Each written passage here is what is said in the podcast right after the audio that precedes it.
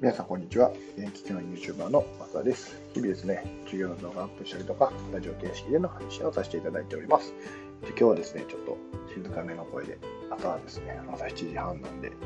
子供が起きてくる前にちょっとね、撮ろうかなと思って短時間なんですけど、撮りたいなと思います。なんかいつもより小声なんですけど、気にせずに聞いてください。えっとね、告知です。えっ、ー、と、告知これずっとしてたよかったなと思ったんですけど、えっとね、今日、本日、えー、4月25日の、え、ー、と、19時ですね、7時から、えー、9時にかけてですね、えっ、と、メモマジック、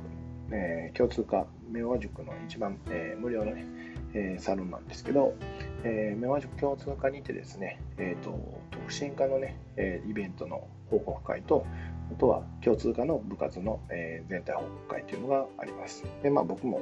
えっ、と、今回筋トレ部のね、えー、告知というか、えー、報告という形で出させてもらおうと思ってますので、まあ、もし今この聞いていただけるっていう方で、メモマジックの方がいらっしゃれば、えー、聞いていただけたらななんて思っています。よろしくお願いします。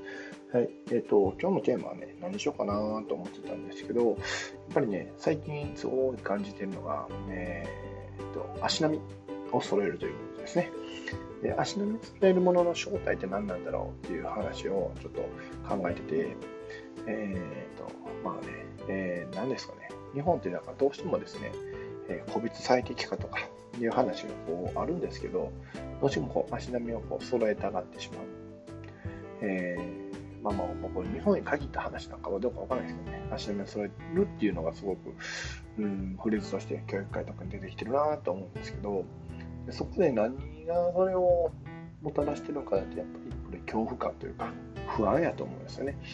要は変化に対して基本的には、人間で嫌うはずなんですよね、えー、いわゆるコンフォートゾーンって言って自分の快適な空間っていうのがあったら快適な空間に居続けたいっていうのはやっぱりどうしても、えー、人間は思ってしまう。でそれが強ければ強いほどですね、えーと、新しいことを受け入れれない。だから、えー、まあ、去年と、え前年と同じような形でっていう形でね、えやっていきがちなんかななんて思うんですけど、まあ、半分はね、これはすごい理解できるんですよね。やっぱり新しいものを受け入れることに対する恐怖感と不安感っていうのはゼロじゃないとは思うんですよね。だそこをどう乗り越えるかって考えた時に、うん、結構難しいなって僕自身は今ね、引っかかって思ってるんですけど、まあでもいろんな人にこういう知見とかを借りるならば、やっぱりこの新しいものへ飛び込むことって、まあ、勇気もそうなんですけど、それ以上にやっぱり旗というかね、うん、目印というか、こういうのが必要なのかななんて最近はやっぱ思ってます。というのは結局、えーと、ファーストペンギンとかの話でもあるんですけど誰かが飛び込んだことに対してフォローする人がいてフォロワーがいていたら基本革命点を切ってるんですよね。それこそうんと、まあ、僕大好きなスティーブ・ジョブズ、まあ、僕は iPhone ユーザーじゃないんですけどね。スティーブ・ジョブズで言うとですね iPod を出すときには言うた CD プレイヤーね、だ CD の必要のない CD プレイヤーということでね、革命を起こしたわけなんですけど、えーと、そう考えたときに、じゃあ、やっぱ CD なんていらんよね、デジタルデータでいいよねって多分思ったスティーブ・ジョブズに対していいよねっていう、まあ、それがスティーブ・ウォーズニアクさんやったかどうかわかんないですけど、多分きっとついてくれる人がいてて、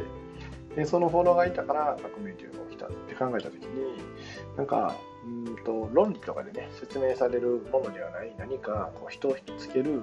え、感情が揺さぶられるそういう旗をこうしっかりと掲げることができたらきっとそれに対してフォロワーがね、えー、集まっておじゃあ僕もそれやるとか私もそれお手伝いするわみたいなねそういう流れになった瞬間に多分ガラッと体制って変わるかななんて思ってます。って考えた時にじゃあ自分の役目って何だろうって考えたら自分はそういう旗を掲げる人え旗をこう高く掲げて、えー、それを振る人なんかななんて思って。